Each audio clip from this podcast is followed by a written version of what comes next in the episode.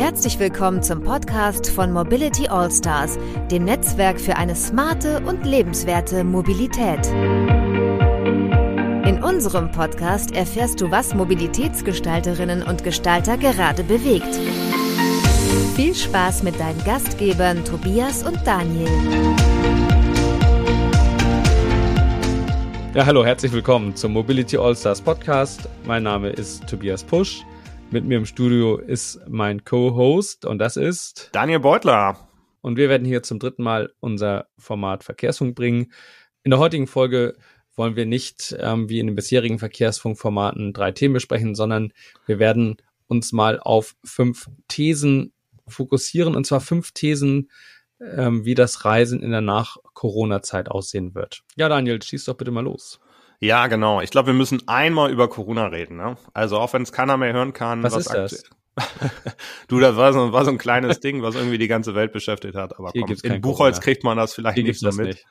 ja. ja, wobei du wirst lachen. Hier in, in Schleswig-Holstein, ich bin ja im Kreis ähm, Herzogtum Lauenburg, äh, da mhm. hatten teilweise Restaurants jetzt wieder draußen offen. Das war, ja, ja, ihr habt gute Zahlen. War, schon, war schon nicht schlecht. Nachdem ich ja das letzte Jahr noch in Paris gelebt habe, wo wir ein ganzes Jahr nicht raus durften, ähm, ja, war das Gegenteil, ne? War das die Offenbarung auf jeden Fall. Aber wir wollen gar nicht im Status quo äh, verharren, sondern wir wollen einmal in die Zukunft schauen und natürlich ganz spezifisch uns mal die Mobilitätsbranche angucken. Also es ist ja so, irgendwie, ich habe gelesen, jetzt sind knapp 25 Prozent der EU-Bürger geimpft. Ab Juni kann man sich dann, glaube ich, auch einen Impftermin aussuchen. Also auch die, die heute nicht in die Risikogruppen fallen. Und ich habe gelesen, dass ab September 70 Prozent mehr oder weniger immun sein sollen, also eine sogenannte ähm, Herdenimmunität ähm, besteht oder ab Juli, glaube ich. Äh, Juli, ja, muss man mal gucken. Irgendwann im Sommer, sagen wir mal die interessante Geschichte ist ja dann, was glauben wir denn, wie das dann weitergeht, ne? Also ich glaube, dass das ähm, bisschen, ja, wahrscheinlich nicht ganz so laufen wird, dass es einfach alles gleich so ist wie vorher. Vermutlich Deshalb fände ich spannend, wenn wir beide mal darüber reden, ähm, was mit den, ähm, vielleicht zum einen mit der Branche selbst passiert, ne? Also was passiert mit der geretteten TUI und der geretteten Lufthansa und was passiert mit den ganzen Reisebüros, die ja nicht gerettet wurden. Und wie wird sich das Reisen danach entwickeln? Also Reisen im touristischen Sinne, aber auch Reisen im Sinne von, von B2B. Ähm, ja, wie wird sich, wie wird sich die Mobilitätsbranche nach Corona aufstellen? Ja, was mir dazu einfiel, Daniel, gleich mal als erstes, wie entwickelt sich eigentlich deine Lufthansa-Position in deinem Aktiendepot? Erzähl mal. nee, Lufthansa-Aktien habe ich tatsächlich nie gekauft. Ähm, ja, das denkst du du besitzt 1,5 Lufthansa-Aktien. Zumindest rechnerisch, als deutscher Staatsbürger, ne? Also, wir, wir sind alle mit dabei, Daniel. Ja, du hast völlig recht. Wir sind natürlich alle Aktionäre bei der, bei der deutschen Lufthansa jetzt. Ähm, ich als Aktionär reg mich aber ein bisschen darüber auf, muss ich sagen. Ähm, man kann ja darüber streiten, ob es sinnvoll war oder nicht, ähm, diese Maßnahme zu tätigen. Aber wenn ich jemandem so viel Geld gebe, dann ähm, würde ich auch erwarten, dass man dann Stimmrecht äh, dran ja. hat ne? und irgendwie mitentscheiden kann. Stattdessen ist ja so, dass Lufthansa ganz klar sagt, nö, habt ihr nicht. Und wenn man das mal mit anderen Ländern vergleicht, ne, in Frankreich ist es ja so, dass sowohl der niederländische Staat als auch der französische Staat sich an der Air France KLM Gruppe eingekauft mhm. haben, also richtig mhm. ins Eigenkapital und dementsprechend natürlich jetzt Entscheidungen treffen können. Unter anderem halt, dass gesagt wird, Air France fliegt keine Strecken mehr, äh, die auch mit dem Zug gefahren werden können innerhalb Frankreichs und vielleicht sogar irgendwann international. Ja. Und das ist so das Erste, was mich, ähm, was mich an dieser Geschichte als Aktionär, wo du ja völlig recht hast, ähm, ein bisschen, ein bisschen irritiert. Das war also eine staatliche Intervention, dass die innerfranzösischen Flüge gestrichen werden. Das äh, kann man so bezeichnen. Man könnte aber auch sagen, der hat der Aktionär, also der, der irgendwie das größte Eigenkapital da reingesteckt hat, einfach eine Entscheidung getroffen. Ne? Das so kann ja auch sonst in der privaten, in der privaten Wirtschaft ähm, passieren. Ja, ich finde das, ja. ich finde das relativ normal, weil man muss mal ganz klar sagen, diese ganzen inner ähm, Domestic Flights, ne, sei es innerfranzösisch, innerdeutsche Flüge, ja. die bringen ja kein Geld. Das ja. ist ja nicht so, dass das mhm. irgendwelche Cash-Cows sind. Von daher als jeder normale Aktionär, unabhängig jetzt von dem, ähm, ich sag mal, von dem Umweltimpact, äh, ist es eine völlig normale Entscheidung zu sagen, das fliegen wir nicht mehr, sondern da setzen wir auf Kooperation mit der Bahn. Nichtsdestotrotz ist es ja betriebswirtschaftlich für die trotzdem nämlich an einen Wahnsinn, denn die Flugzeuge haben sie ja, ne? Die müssen ja nun irgendwie äh, anders genutzt werden. Ja, die Flugzeuge haben sie. Teilweise sind sie aber auch ein bisschen ältere, die man dann irgendwann mal aussortieren kann oder man kann die verkaufen oder sonst was. Also glaube, das ist nicht so das Drama. Weil wenn du Flugzeuge hast und trotzdem mit jedem Flug Geld verlierst, dann ist das, glaube ich, ähm, eine Rechnung, äh, die, die trotzdem ganz gut aufgeht. Hm, ja. Also auf jeden Fall ist natürlich klar, dass das eine überfällige Entscheidung ist und man wundert sich, dass sie noch nicht überall umgesetzt wurde. Im Land wie Frankreich mit diesem tollen Netz geht es natürlich extrem gut. Na, da gibt's halt die richtigen Verbindungen im richtigen Tempo. Ja, wobei in Frankfurt, dadurch, dass der Flughafen ja nun mal in der Mitte liegt, ne, kommst du auch mhm. überall in zwei bis drei Stunden hin. Also von München, Hamburg. Berlin, Hamburg, es sind dreieinhalb Stunden, das ist völlig fein. Ja, ja. wenn es gut läuft, ja. Aha. Ja gut, aber Flieger kann auch Verspätung haben. Ne? Also ich habe auch schon in Frankfurt meinen Anschlussflug verpasst, obwohl ich mit dem Flieger ja. hingeflogen bin. Von daher, das, das kann, das kann halt passieren. Aber kommen wir mal zurück zu unserem Thema. Ähm, also Lufthansa, TUI, was meinst du, wie das weitergeht mit denen? Ein tiefes Atmen. Also man muss sich ja fragen, was hat der Starter eigentlich gerettet, ne? Also, oder warum hat der Starter eigentlich gerettet? Da geht es natürlich erstmal akut um Arbeitsplätze, das kann ich gut verstehen. Ich kann auch verstehen, dass eine heimische Airline strategisch wichtig ist für einen, für einen Staat. Das ist schon auch, auch nachvollziehbar. Aber welche Zukunftsfähigkeit diese Geschäftsmodelle haben, da bin ich in beiden Fällen wirklich kritisch. Also bei der Lufthansa, wie bei allen Airlines, muss man sagen, auf die rollt das CO2-Thema ganz, ganz massiv zu. Und die Lösungen sind in meinen Augen noch weit entfernt. Und bis es wirklich gute klimaneutrale Fluglösungen gibt, wird es irgendwie in meinen Augen nicht anders gehen als durch eine Reduktion, also durch weniger Business. Und ähm, abgesehen von den Nach-Corona-Effekten, die jetzt sowieso kommen, das, das äh, kommt ja dann quasi noch on top. Oder man kann auch sagen, bis diese, die, diese Klimadenke und so äh, völlig durchgeschlagen äh, ist und alle das erkannt haben, solange wird auch der Nach-Corona-Effekt das Geschäft nach unten halten. Und ähm, bei der TUI, ähm, auch da gilt natürlich, dass, dass die Frage ist, wie geht's weiter allgemein im, im Tourismus, in der Touristik. Und ich glaube auch, dass dieses äh, Modell Pauschalreise ähm, ebenfalls unter Druck gerät, auch angesichts der, der Klimaherausforderungen, auch sowas wie Kreuzfahrt, äh, wo, ähm, was ja auch ein wichtiges äh, touristisches Thema ist. Also ich glaube, das sind wirklich beides Branchen, die, die vor riesen Herausforderungen stehen. Das ist fix, dass es Lösungen gibt, das ist leider noch nicht fix. Okay, das war jetzt eine, eine sehr philosophische Aussage, große Herausforderung und noch nicht fix. Wir können ja gleich noch mal ein bisschen ins Detail gehen. Ich glaube, unsere Hörer interessiert schon, äh, was wir im Detail dazu, dazu denken bei Lufthansa, ich, ich spiele immer ein bisschen mit diesem Flight Radar 24, ne, und gucke mir so ein bisschen mhm, an, ja. so, ich keine Ahnung, einmal in der Woche oder so was. Bewegung checken. Was so genau, was Plane einem passiert. Ja, und hier ist es halt wirklich Wahnsinn. Also ich lebe in der, ich sag mal, im Großraum Hamburg, aber schon so 60 Kilometer weg. Und hier siehst ja. du manchmal tatsächlich tagelang keinen Flieger, ne? Und wenn du dann einen ja. hörst, dann guckst du halt mal nach. Ja. Gestern habe ich gesehen, da wurde hier noch ein A380 ähm, getestet. Also hat schon oh. Emirates Hack kannst du im Bild sehen und äh, auf Werder gestartet und gelandet und die ja, testen die dann halt. Und der wird wohl auch noch ausgeliefert, also es geht noch ein bisschen weiter. Was ich bei Lufthansa interessant fand, habe ich dabei gesehen, dass Lufthansa ist ja fast eine eine, eine Condor geworden, kann man sagen. Ne? Also ja. irgendwie ab, ab Frankfurt, du hast natürlich noch so ein paar große Ziele, aber ansonsten hast du irgendwie von Fuerte über Malle hast du alles im Programm was ja. ähm, die früher fast nicht angeflogen sind. Ne? Also ja, und womit ja machen Airlines das fette Geld? Mit welchen Destinationen? Genau. Nicht mit Holiday-Destinationen, würde ich sagen. Ne? Ja.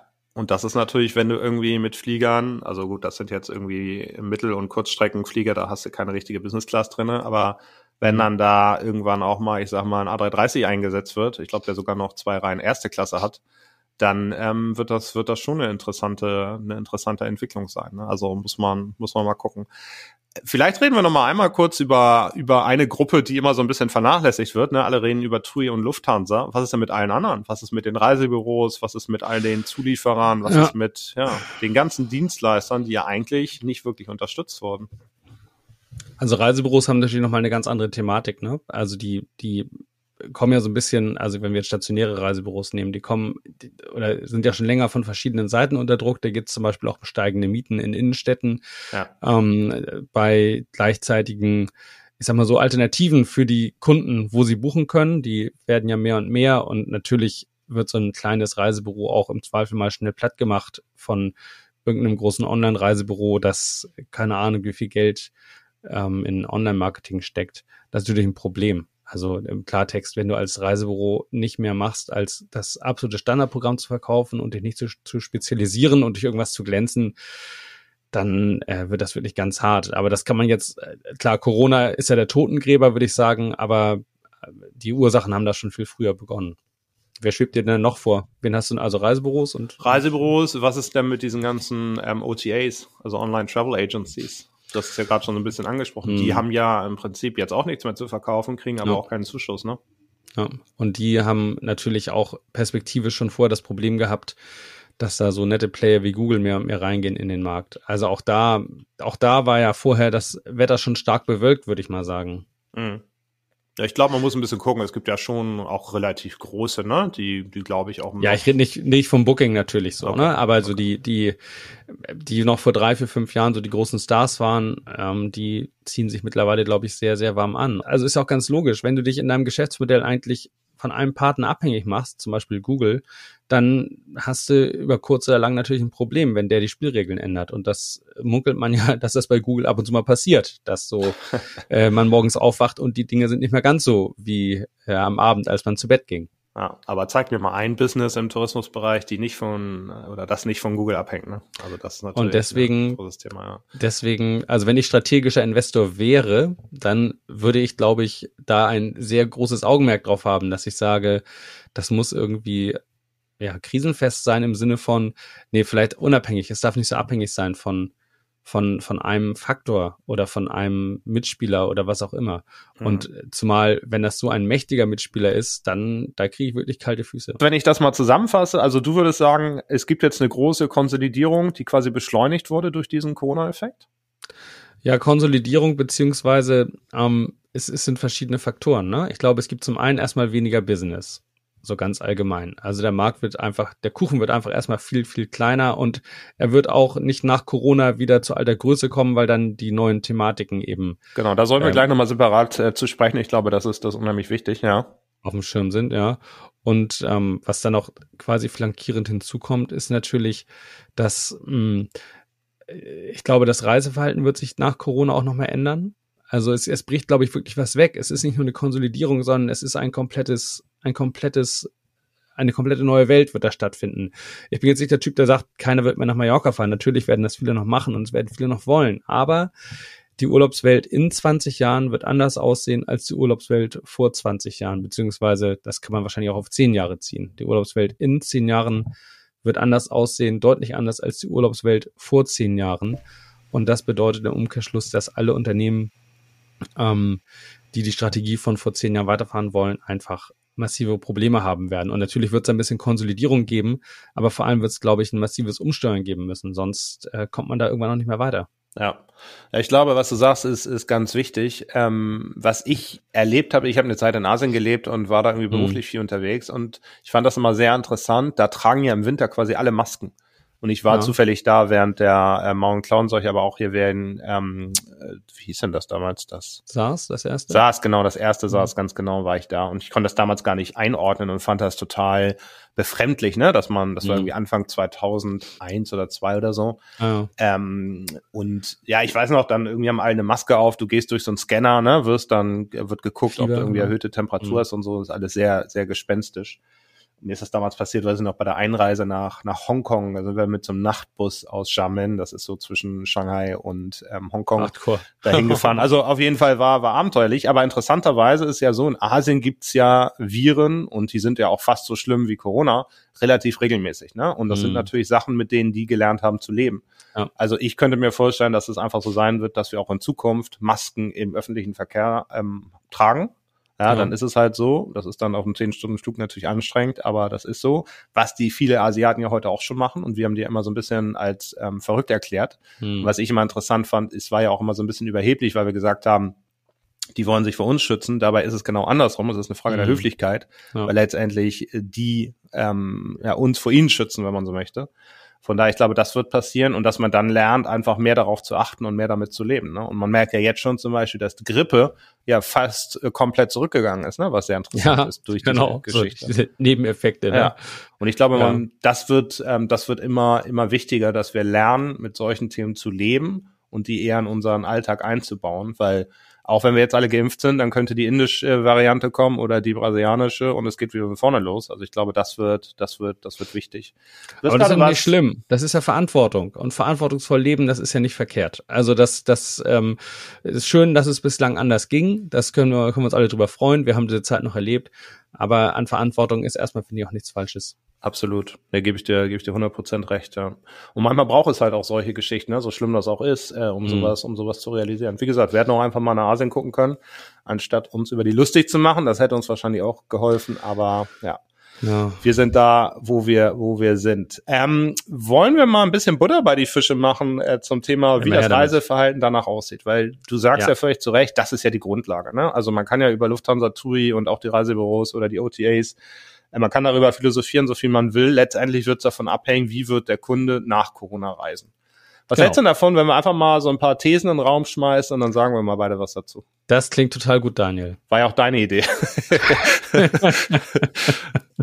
ja, aber war doch überzeugend, oder? Sehr schön. Magst du, magst du beginnen? Ja, Daniel. Dann fange ich mal an mit äh, These 1. Ähm, ganz wichtig übrigens, wir wollen das jetzt nicht nur einfach so in, nicht so raushauen, sondern wir wollen dann auch noch mal in einem Jahr oder in zwei gucken, ähm, was daraus geworden ist aus den Thesen. Also wir lassen uns ähm, quasi auch messen. Außer wenn sie eintritt, ne, dann setzen wir das Ding ab. Dann haben wir das vergessen und dann machen wir einfach einen ganz neuen Podcast genau. zum Thema Kleintierzucht. Machen wir, wie cool, was interessiert mich der Scheiß, den ich letztes Jahr erzählt habe. Ja. Genau, was hinten rauskommt, zählt. Ja. Das wissen wir nicht erst, seit wir Väter sind. Also, ähm, erste These, weniger Inlandsflüge. Glaubst du, das äh, ist eine These, die eintreten wird? Ja, ich glaube, ich glaube, das wird tatsächlich passieren. Also wenn man sich, ich rede jetzt mal von Deutschland, ne, wenn man sich anguckt, der Deutschland-Tag wird kommen und es wird insgesamt dann, glaube ich, auch von den ähm, von den Hubs weniger geflogen, sodass du auch weniger Zubringer brauchst. Ich bin mir bin mir ziemlich sicher, dass das ähm, dass das eintreten wird. Ja. Hm. Was glaubst du? Hast du sogar Lust, eine Prozentzahl dazu zu sagen? Das traue ich mir nicht zu, aber ich glaube, dass das französische Modell da wirklich wegweisend ist. Und ich habe das Gefühl, das ist wirklich ein sehr deutlicher Schritt, der auch durchaus Symbolkraft hat. Der wird auch in Deutschland kommen. Mhm. Und rein zufällig äh, ein Jahr vor der vor der Wahl in Frankreich. Ja. Von daher. Ja, aber dass Politiker irgendwie versuchen wiedergewählt zu werden, das das finde ich legitim. Mhm. Aber noch ist nicht passiert, ne? Auch da sollte man ähm, mhm. am Ende Frankreich daran messen, was was wirklich was wirklich. Auch schon noch 37 Ausnahmen gibt, ne? Naja, genau. genau. Mhm. Aber ich glaube zum Beispiel ein ein Aspekt, äh, den haben wir jetzt noch nicht beleuchtet, aber es gab ja früher noch sowas wie die Deutsche BA und andere mhm. Airlines, ne, wie Air Berlin, die auch inland geflogen sind. Die gibt's ja alle nicht mehr. Heute gibt's Lufthansa und Eurowings und ähm, ja, das ist auch die gleiche Gruppe. Und wenn da was passiert, äh, dann, dann wird das runtergefahren. Und von daher, glaube ich, ist die, ist die Aussage ziemlich, ziemlich safe. Aber wie du gesagt hast, wir lassen uns im Jahr nochmal äh, daran messen. Hm. Kommen wir mal zur zweiten These, die ich mhm. mal in den mhm. Raum schmeißen würde, ist, ähm, glauben wir, dass Pendlerstrecken in der Zukunft entlastet werden? Was dich natürlich vor allem interessiert als jemand, der in Buchholz auch gerne mal in den völlig überfüllten Metronom steigt, ne? Ja, also ich muss, ich muss äh, einmal kurz zur Ehrenrettung des Metronoms sagen, wenn ich in den Zug steige, Journalisten dürfen ja spät mit der Arbeit beginnen, dann ist er zum Glück schon nicht mehr so voll. Aber ja, Pendlerstrecken werden, glaube ich, entlastet. Und zwar, ähm, also das, es geht ja ums Thema Homeoffice hier. Also es wird mehr Homeoffice geben, weniger Leute fahren zur Arbeit. Deutschland hat es kapiert, dass es irgendwie funktioniert mit Homeoffice. Und ähm, davon werden natürlich auch die Pendlerstrecken profitieren, was ja, finde ich, auch deswegen einfach ein ganz extrem wichtiger und spannender Punkt ist, weil wie will, oder das zeigt einfach nochmal, wie schwer das auch einfach ist, sowas zu planen, solche Infrastrukturinvestitionen vorzunehmen. Da kommt ein Ereignis und auf einmal kann es sein, dass das, dass das Pendeln total out wird. Was ich mir vorstellen kann, ich finde es ganz witzig, ich mache ja so ein bisschen was mit so einem lokalen Wirtschaftsverband zusammen und da hat einer ein, äh, eine, eine These entwickelt, äh, die da besagt, ähm, es könnte sein, dass es vielleicht in Zukunft so ist, dass Unternehmen in so in der im Umland so Satellitenbüros gründen, mhm. dass man sagt, Leute, ihr müsst nicht zu Hause sitzen, weil Homeoffice am Küchentisch ist Mist. Aber ich äh, mache hier irgendwie, miete eine Fläche an. Innenstadtflächen werden ja möglicherweise auch günstiger in nächster Zeit. Da stehen dann zehn Schreibtische, die gesamte Infrastruktur ist da, Datensicherheit ist gewährleistet und alle Leute aus dem Landkreis pendeln dann zum Beispiel in die Hauptstadt des Landkreises. Kann ich mir auch gut vorstellen. Dann wird es vielleicht anderes Pendeln geben, nämlich viel, viel auf viel kleineren Strecken. Ja. Also du hast gerade was Interessantes gesagt. Also ich stimme dir zu, dass wenn du Infrastruktur planst, dann ist es natürlich unheimlich schwer. Aber das mhm. ist ja bestellter Verkehr, von dem du sprichst beim Metronom. Ne? Das ja, heißt, ja. das Land oder die Region sagt, so und so viel Züge brauchen wir. das ja. kannst du ja relativ flexibel hoch und runter fahren. Das siehst du ja gerade in UK zum Beispiel, ne? Und da stellen die gerade das Modell um weil sich das einfach nicht mehr eigenwirtschaftlich gerechnet hat und deshalb ja. entweder alle ja. stellen es ein oder der Staat überlegt sich halt ein anderes Modell. Also ich glaube, das kannst du innerhalb vom halben Jahr oder Jahr relativ. Ja, äh, ich, ich meine jetzt eher so die, die Frage, ob man sagt, boah, hier muss echt mal ein neues Gleis her, denn die Pendlerströme so, ja. werden zunehmen, immer mehr ziehen raus und ähm, das ist ja eine Sache, das weißt du besser als ich. Wie lange dauert das, bis ein neues Gleis gebaut wird? 20 Jahre oder also? Ich habe noch nie gesehen, dass irgendwo ein neues Gleis gebaut wurde. Ich hier gesehen, auf der Gleise Strecke hier. Hier wurde doch mal ja, ja. Du hast oh, gerade das Video zu meinem Bahnhof hier geschickt, da hat der Herr das auch gesagt. Ja, ich habe es mir dann, nicht angeguckt. Dass dann das dritte, ja, ich ganz, ähm, dass dann das dritte Gleis irgendwie mal errichtet wurde in den 90er Jahren oder so. Und das okay. ist natürlich ein Riesenakt. Und ja. wenn man sich vorstellt, jemand dringt sich durch, das zu machen und äh, drei Jahre später heißt es, ach, brauchen wir doch gar nicht mehr, das wäre ja. ärgerlich. Aber ne? ich sag mal, in den letzten 25 Jahren ist wahrscheinlich eher kein Gleis entstanden, sondern eher eher was weggenommen worden, außer vielleicht ein paar Neubaustrecken. Ich, ne? also ich schlag's nach, ich, ich gebe es nochmal im Nachgang. Und äh, Köln, Frankfurt würden mir da einfallen. Mhm. Aber äh, vielleicht auch von, von mir nochmal meinen Senf dazu, ähm, zu dem Thema. Also ich glaube auch, dass es insgesamt ein bisschen zurückgehen wird. Ich ja. glaube allerdings, dass wir zwei Tendenzen ein bisschen unterschätzen. Die eine ist, dass Leute gerade nach Corona Lust haben, auch ins Büro zu fahren, einfach auch mal ein bisschen rauszukommen und irgendwie ja. in solchen Themen ja. Ja. doch in, Ru in Ruhe arbeiten können. Also das ist ja, das ist ja schon auch echt eine Herausforderung. Mm. Und äh, zwar fast unabhängig davon, ob man Kinder hat oder nicht. Mit Kindern das ist Büro was ganz anderes. Das können wir, genau, können wir beide bestätigen. Aber selbst ohne Kinder fällt dir irgendwann vielleicht einfach auch mal die Decke auf den Kopf. Ne? Klar. Du hast Lust, wieder im Büro zu sein. Es geht ja auch ja, um das Menschen Soziale. face to face. Genau. Energie äh, mitnehmen, ne? Einfach auch mal plaudern, mal rauskommen und so weiter. Und dann gibt's einen anderen Effekt. Ähm, ich suche ja gerade ein Haus hier und irgendwie am Anfang waren wir so im Umkreis von 20 Kilometern. Inzwischen sagen wir, alles, was Norddeutschland ist, ist ja schon mal gar nicht so schlecht. Ja, aber, aber keine Chance. Und was bedeutet das? Das impliziert für mich, dass alle Leute gerade raus wollen aus der Stadt. Und wenn das ja. so ist, dann müssen sie natürlich trotzdem regelmäßiger wieder in die Stadt. Und wenn du, ich sag ja. mal, also ich kann kenne die Zahlen gerade aus Paris, die sich das sehr genau angucken. In Paris hast du gerade 20 Prozent der Pariser, die zwischen dem ersten und zweiten Lockdown äh, Paris verlassen haben. Und nur die Hälfte wird wahrscheinlich zurückkommen. Das heißt, du mhm. hast zehn Prozent der gesamten Stadtbevölkerung von zweieinhalb Millionen in der, in der Stadt selbst und dann, wenn man die Bonlieus, also die, äh, den, das Umkreis, die Agglomeration mitrechnet, dann sind es wahrscheinlich eher so zehn oder 15. Aber die, ähm, die interessante Geschichte ist ja trotzdem, wenn du dann irgendwie 200.000 Menschen hast oder 250.000 Menschen, die von einem Tag auf den anderen nicht mehr in der Stadt leben, die aber trotzdem regelmäßig in die Stadt müssen, dann hast du natürlich schon ein ähm, großes Thema und das wird man dann, glaube ich, auch wieder in den, in den Pendlerzügen sehen. Ne? Ja und nein. Also äh, völlig klar, was du meinst, sehe ich auch so. Aber warum wollen die Leute rausziehen? Die wollen auch deswegen rausziehen, weil sie merken, sie dürfen Homeoffice machen. Also ich finde, es ist noch etwas zu früh wahrscheinlich, das zu benennen. Denn wir wissen ja auch, wie der Mensch tickt. Der Mensch sagt immer, oh, ab morgen wird das alles ganz anders werden. Und drei Tage später ist es wieder genauso wie vorher. Also man muss mal sehen, ob dieser Trend wirklich äh, eine, eine gewisse Persistenz entwickelt oder ob das nur so ein Strohfeuerchen ist. Mhm. Aber ich kann mir vorstellen, dass in Summe das dazu führt, dass ein bisschen weniger gependelt wird, was ja auch gut ist. Denn es, Pendeln ist natürlich, also oder öffentlich pendeln ist natürlich besser als Autofahren. Noch besser ist aber natürlich, wohnortnah zu arbeiten. Und zwar in vielerlei Hinsicht, auch sozial. Ja.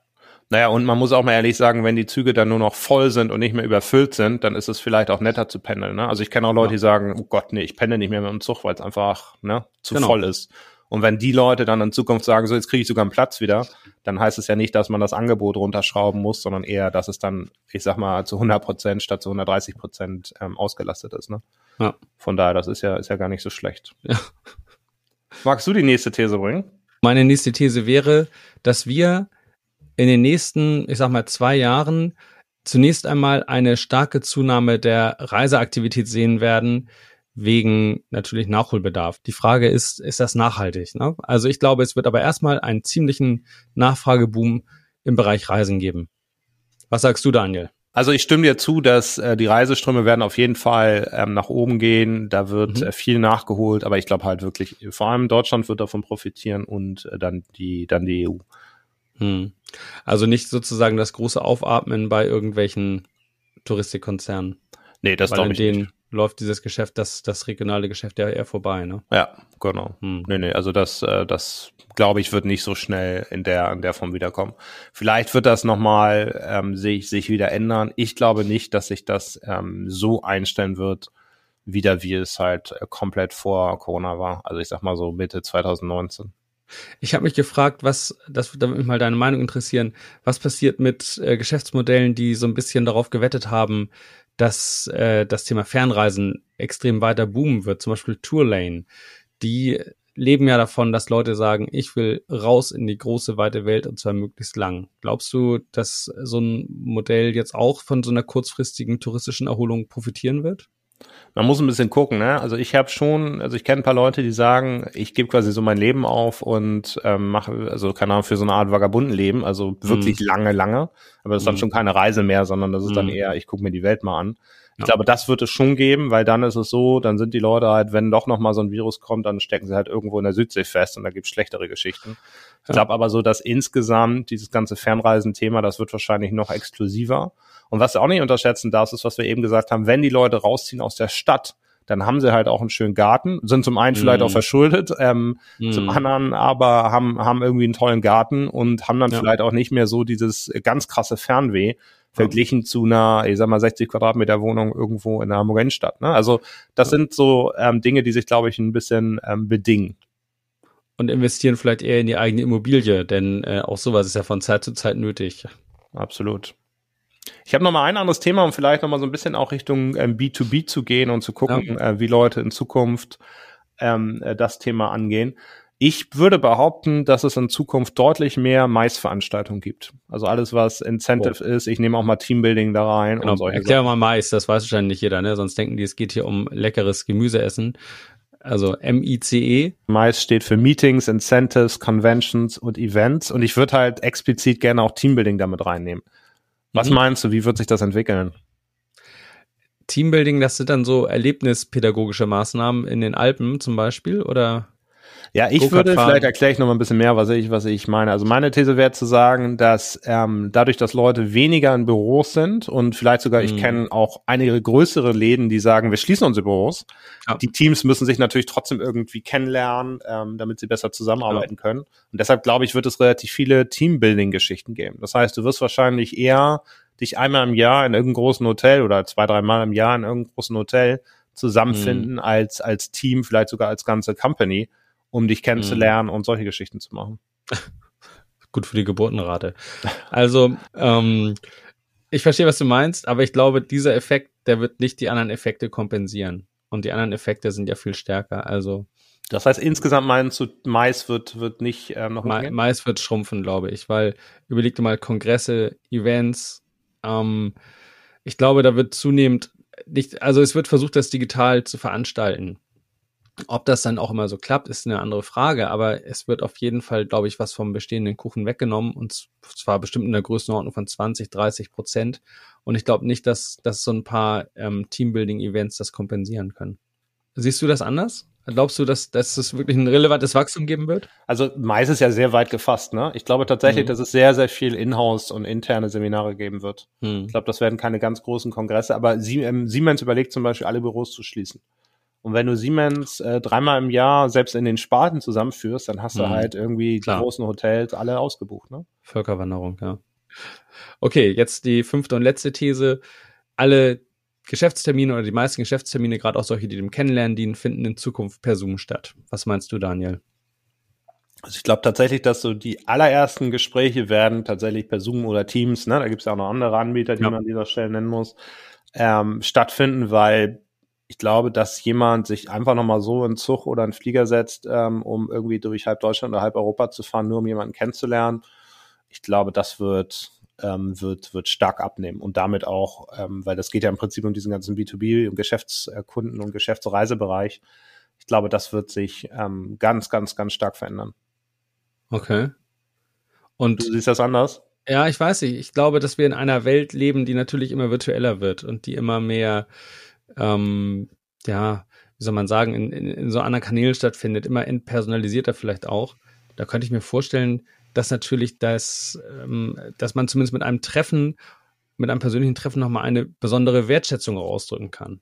Also wenn, wenn in dieser Welt, wo sich alle nur noch äh, zusammen videofonieren, äh, es einen gibt, der sagt, nee, ich komme persönlich vorbei. Das bist du mir wert. Dann ist das auf jeden Fall auch ein starkes Signal. Und ich glaube, dass viele auch auf dieses Signal weiter setzen werden.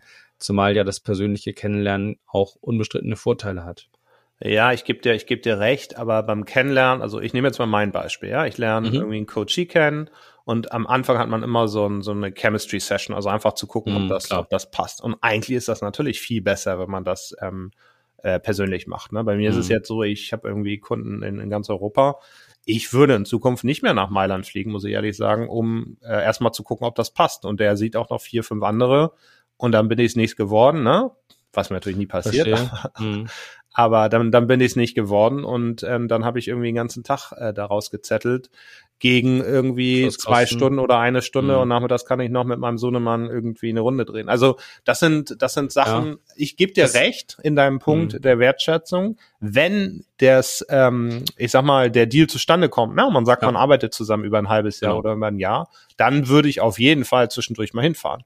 Weil das wollte ich gerade sagen. Ist auch das, für mich, das geht, glaube ich, ja. um das Level, ne, was Ganz man hat. Genau. Also wenn das, wenn du pitcht, okay, das muss vielleicht, und du weißt, du bist äh, einer von so und so vielen, dann, dann würde ich da auch sagen, was soll der Mist, ne? Ja. Das, das kann man auch anders machen. Aber das Aber, ist ja bei Kennenlernen oft der Fall, ne? Also, ja, journalistisch ist das ein bisschen anders, ne? Da kann es auch so, sein, dass man ja, sagt, ach, wir fahren jetzt da mal hin und wir wollen mal das Unternehmen kennenlernen zum Beispiel. Und da ist es ja schon auch irgendwie wichtig, einen persönlichen Eindruck zu bekommen oder auch mal über die Flure zu gehen, man vielleicht zu spüren, wie da die Stimmung ist, wie die arbeiten. Ja, das machst du, wenn du schon eine Story hast, ne? Aber wenn du auch mal Leute einfach nur mal kennenlernen willst und vielleicht gar keine Story im Kopf hast, würdest du dann da irgendwie nach München fahren? Ja, ich habe auch schon Firmen besichtigt, wo dann quasi im persönlichen Gespräch Sachen klar wurden und wo man irgendwie, würde ich sagen, vielleicht auch im negativen Sinne ein bisschen was gelernt hat darüber, wie die ticken, ja. das ist unbezahlbar. Ja. Das sind nachher die Sachen, ähm, die guten Journalismus ja davon unterscheiden, eine Pressemitteilung abzutippen. Ja. Dass man eben mehr Infos hat und zwar Infos, die nirgendwo aufgeschrieben stehen. Okay. Aber das ist natürlich speziell im Journalismus vielleicht auch nochmal ein ganz eigener Bereich. Aber ich gebe dir völlig recht, auf Pitch-Ebene, da fahre ich ja nirgends, nirgends hin, nur um irgendwie 1000 Euro auszugeben und hinterher zu hören, ach nee, der andere hatte so schöne blaue Augen, ne? Ja. Ja, interessant. Also da würde ich sogar wetten, dass ähm, ich recht habe. ja, da war viel Spaß dabei, das, das hinterher zu belegen. Wie ja, das, das stimmt, das wird, das wird alles schwierig. Ja. Ja, aber es wird interessant. Also große, große Veränderungen, ne? sowohl Inland ähm, versus Ausland, als auch ähm, ja in diesem ganzen Pendlerverkehr, als auch in dieser ganzen Geschichte, äh, was für ähm, ja alles, was B2B ist im Prinzip. Ne? Also es wird mhm. große Veränderungen geben. Ich könnte mir vorstellen, dass unterm Strich wahrscheinlich nicht weniger, ähm, ich sag mal, sich bewegt wird, ne, im Sinne der mhm. Mobilität. Mhm. Aber die Ströme werden, werden sehr, sehr, sehr anders verlaufen. Das wäre, das wäre mein Tipp. Ja, und dadurch werden natürlich auch ganz neue Mobilitätsformen nötig. Also ich, ich verlinke nochmal dieses Konzept von diesen ähm, ähm, Bürosatelliten in den, in den, um, äh, in den umliegenden Gemeinden ja. so der, der ja. Metropolregion. Denn wenn das so käme, würde das ja zum Beispiel bedeuten, dass du extrem stark daran arbeiten musst, dass du die, die Binnenverbindung in den Landkreisen verbesserst. Ja, so, ne, das, das, das wäre was völlig Neues. Und das würde dann halt heißen Bus, Bus, Bus, ne? Ja. Bei Busfahrermangel übrigens. Aber vielleicht ja, hilft das autonome Fahren da auch. Aber das, das ist schon, ähm, es wird sich irgendwas wirklich, glaube ich, ganz krass verschieben. Da bin ich mir sicher. Und ähm, das ist, glaube ich, auch eher zum, zu dem, was, wo ich sagen würde, es ist zum Guten hin. Und es hat wahrscheinlich so eine Krise wie diese gebraucht, damit Leute auch mal aus ähm, gewohnten Denkmustern ähm, ausbrechen. Das erlebe ich bei mir auf jeden Fall, dass ich ähm, diesen, diesen harten Schlag, glaube ich, auch gebraucht habe. Ja, ist verrückt, was auf einmal alles möglich ist, wenn man es machen muss. Ne? Das ist auf jeden Fall der Fall.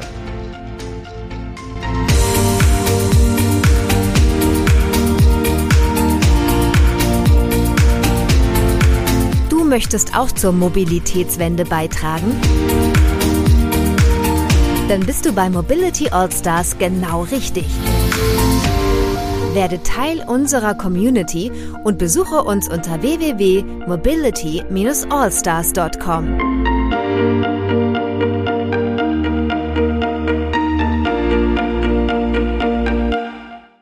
Dieser Podcast wurde produziert von Wortlieferant.de